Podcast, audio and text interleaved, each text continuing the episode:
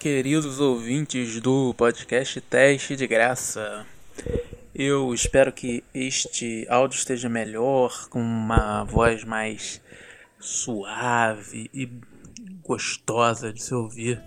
É isso porque eu estou com um microfone novo que me custou muito caro. Ele veio da China e demorou muito para chegar. É sério, demorou quase é, cinco meses, sei lá. Não custou caro não, foi bem baratinho, mas demorou muito tempo. E, então eu espero que isso esteja fazendo alguma diferença. Se não tiver, eu vou ficar muito puto.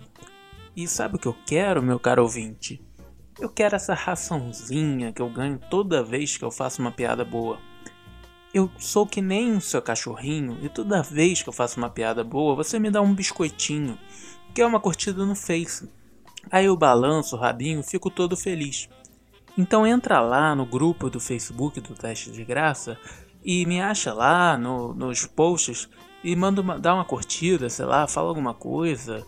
Fala, e aí Daniel, vamos passear no bosque? Sei lá, alguma coisa.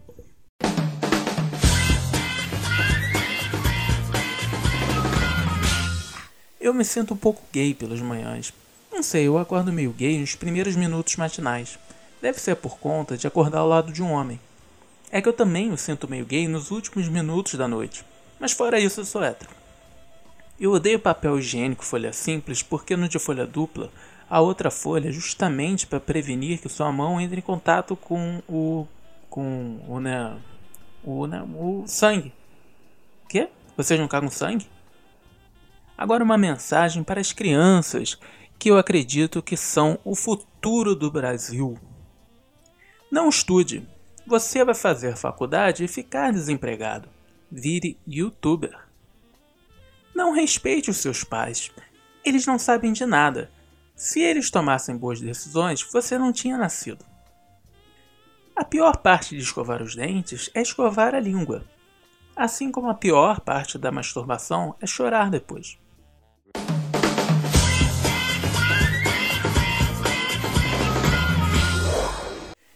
Sou uma pessoa muito preguiçosa, então às vezes eu gosto de ficar doente só para não ter que fazer nada. Não tipo doente com câncer, ou sei lá, diarreia, mas com resfriado. Se você der uma forçada, você pode ficar o dia inteiro deitado e usar isso como justificativo. Quando eu tô bom e fico deitado vendo série, minha mãe me chama de vagabundo. Agora, quando eu tô doente, ela me traz um suco de laranja e um cobertor. E às vezes eu até gosto de ir pro hospital. O problema do hospital é que você tem que estar tá muito fodido para ser internado. Mas quando eu tô lá, eu sempre aprecio. Claro que eu não tô falando de pro SUS, né? Eu tô falando de um hospital bacana. É um momento de relaxamento. Eu não preciso me preocupar com o que eu vou comer, quer dizer, a enfermeira traz toda a comida. Não é a melhor comida do mundo, é verdade. Mas é muito melhor que a comida que eu faço. Sério, eu faço comida quando eu tô com muita fome. Então eu sempre penso em uma coisa que eu posso preparar em menos de 10 minutos. E eu acho muito bom no primeiro minuto, porque eu tô com muita fome, né? Mas depois eu vou perdendo o apetite e vejo a merda que eu tô comendo. E a cama do hospital tem sempre aquele colchão bom, né? Geralmente tem aquele controlezinho remoto para inclinar. Pô, controle para inclinar é uma grande invenção da humanidade. O único problema são as visitas. Por que não podem te deixar em paz, tipo um spa, né? Eu não sei porque, quando você tá no hospital, sempre aparece um monte de gente, como aquela sua tia que você nunca vê, que você vê que aquela sua tia não tá ali porque quer, né? Ela tá por um desencargo de consciência. Tipo, ela pensa, ah, ele tá no hospital, vai que no dia seguinte ele piora, vai pro CTI, ela perde a consciência e depois morre. Então aquela sua tia, ela te visita para deixar a consciência dela livre, né? Ela fala umas palavras bonitas e quando bota o pé fora do hospital, ela não tá mais nem aí, sabe? Ela agora tá livre. Se você morrer, pelo menos ela te visitou e falou umas palavras bonitas.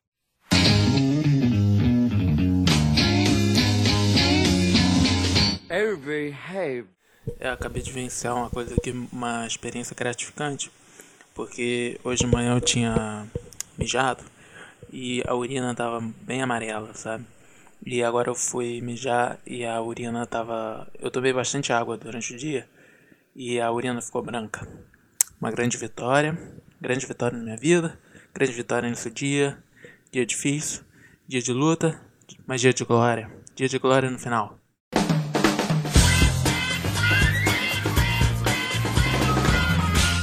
Eu jogo algumas vezes, sabe? É, eu sou considerado aquele gamer. Um, eu sou um gamer. Um gamer casual? Eu acho que eu sou um gamer casual. Porque o gamer hardcore, ele é hardcore. Mas enfim. Mas os games atuais estão bem parecidos com a realidade, né? Os gráficos. Mas eu sinto que os games atuais estão te tratando muito bem. Como você morre, renasce exatamente do ponto onde morreu. Os games antigos não eram assim. Se você morresse, você tinha que fazer a fase toda de novo. Agora eu tô jogando um jogo que ele te penaliza pela morte. É Hellblade o nome. É, se você morrer muito, você tem que reiniciar o jogo do zero. E para mim deveria ser ainda pior, assim, morreu, você não pode nem mais abrir o jogo te banem do jogo. Nem comprando outra cópia você consegue, malandro. Aí sim é ser real. É como na vida. Se você morre, não vai ter outra chance. Se você acreditar que tem outra chance, você se mata e resolve o problema. Tipo, quebrei o dente. Beleza, vamos jogar da ponte e renascer com um dente novo. O negócio é que todas as religiões te distanciam do suicídio. Por exemplo, para as religiões cristãs é pecado. Então você vai para o inferno se cometer suicídio. Agora, para o budismo para o espiritismo, tem a reencarnação. O que eu acho que é ainda pior, porque você pode se matar e renascer como um porco, ou sei lá, uma capivara. Assim, no inferno, eu não sei o que eu vou encontrar. Quer dizer, fora o capeta. Eu não sei ao certo quem vai estar tá lá. Então rola uma certa curiosidade. Agora, a vida de uma capivara eu sei exatamente como é. E olha que eu nem vejo Animal Planet mas já dá para saber que é uma merda. É tipo roer árvores e caçar sei lá o que que elas comem, talvez plantas. E quando você se acostuma com a vida, sei lá, já tá mestre em roer árvores, já tá procriando legal, vem um filho da puta de um tigre, mata sua mulher, seus filhos, arranca sua perna só para complicar sua vida. Aí o que que você faz? Já viu o animal se matar? Não existe essa opção. Eles não vão ficar batendo a cabeça na árvore até morrer. Tem que viver até o final. Igual no game que eu tô jogando.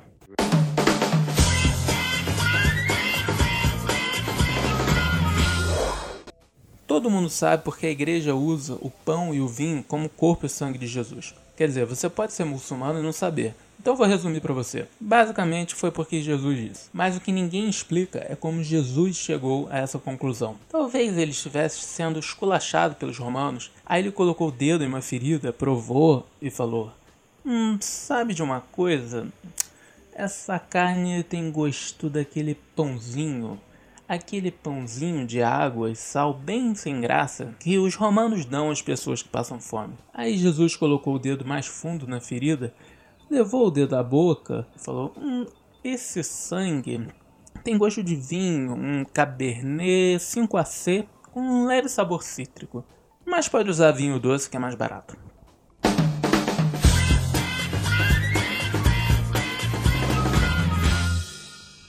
Se você pudesse escolher entre ser assassinado ou estuprado, qual você escolheria? Porque eu não entendo a lógica das pessoas que tudo bem matar um animal, mas se você quiser transar com ele, você é uma pessoa horrível. Claro que eu não estou defendendo transar com animais, mas assim, se eu fosse um cabrito e viesse um ser humano e falasse para eu escolher um dos dois, eu ia ficar de quatro na hora. Peraí, será que é por isso que. Será que rolou tipo uma adaptação de Darwin? E os primeiros cabritos andavam de pé, só que naquela época os humanos não tinham inventado a ética ainda. Aí eles comiam os cabritos da maneira bíblica. Aí chegou um cabrito e pensou: Sabe de uma coisa? Vou ficar logo de quatro. Aí esse cabrito sobreviveu por mais tempo porque não precisava ficar levantando e abaixando. E por isso todos os cabritos hoje ficam de quatro.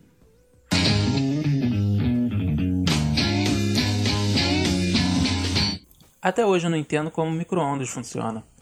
Cara, um negócio é muito maneiro. Permite esquentar aquela pizza dormida em menos de um minuto.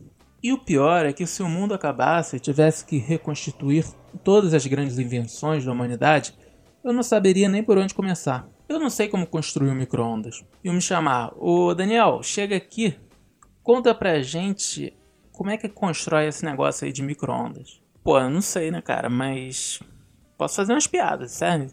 Isso me faz pensar que eu não tenho nenhuma função real em um apocalipse. Eu penso que em um apocalipse, os caras vão formar grupinhos, tipo no futebol.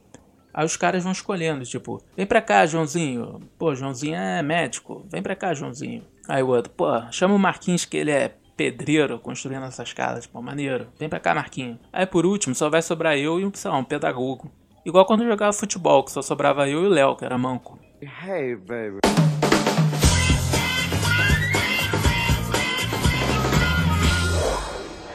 E a gente não para para pensar, mas a gente está rodeado de coisas geniais que pré-existiam a nossa existência. Olha que bonito. Além do micro-ondas, tem o telefone também. Que coisa maravilhosa, não é não? E não tô falando nem do celular, tô falando do fixo mesmo. Você pega aquele negócio e fala com um cara do outro lado do mundo. Você já parou para pensar como isso funciona? É cabo, né? Mas, pô, eu tenho certeza que se eu colocasse uma ponta do cabo atrás do meu telefone e a outra ponta em outro telefone, não funcionaria. E pior que ninguém faz muita questão de explicar como essas coisas funcionam. Tipo, micro-ondas. Como é que funciona esse negócio?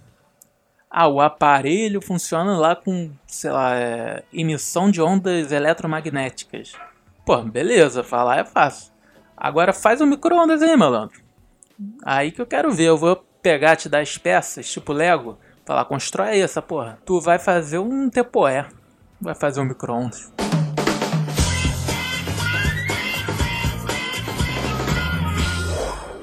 Isso aí, pessoal. Muito obrigado por ouvir mais esse episódio do Teste de Graça. Espero que tenham gostado. As piadas foram meio pesadas, né? É, mas assim, é isso que eu gosto, piadas pesadas. Porque de leve já tem eu, sou uma pessoa muito magra. Então tá, um beijão no coração de vocês e boa noite, porque já são três da manhã. Valeu.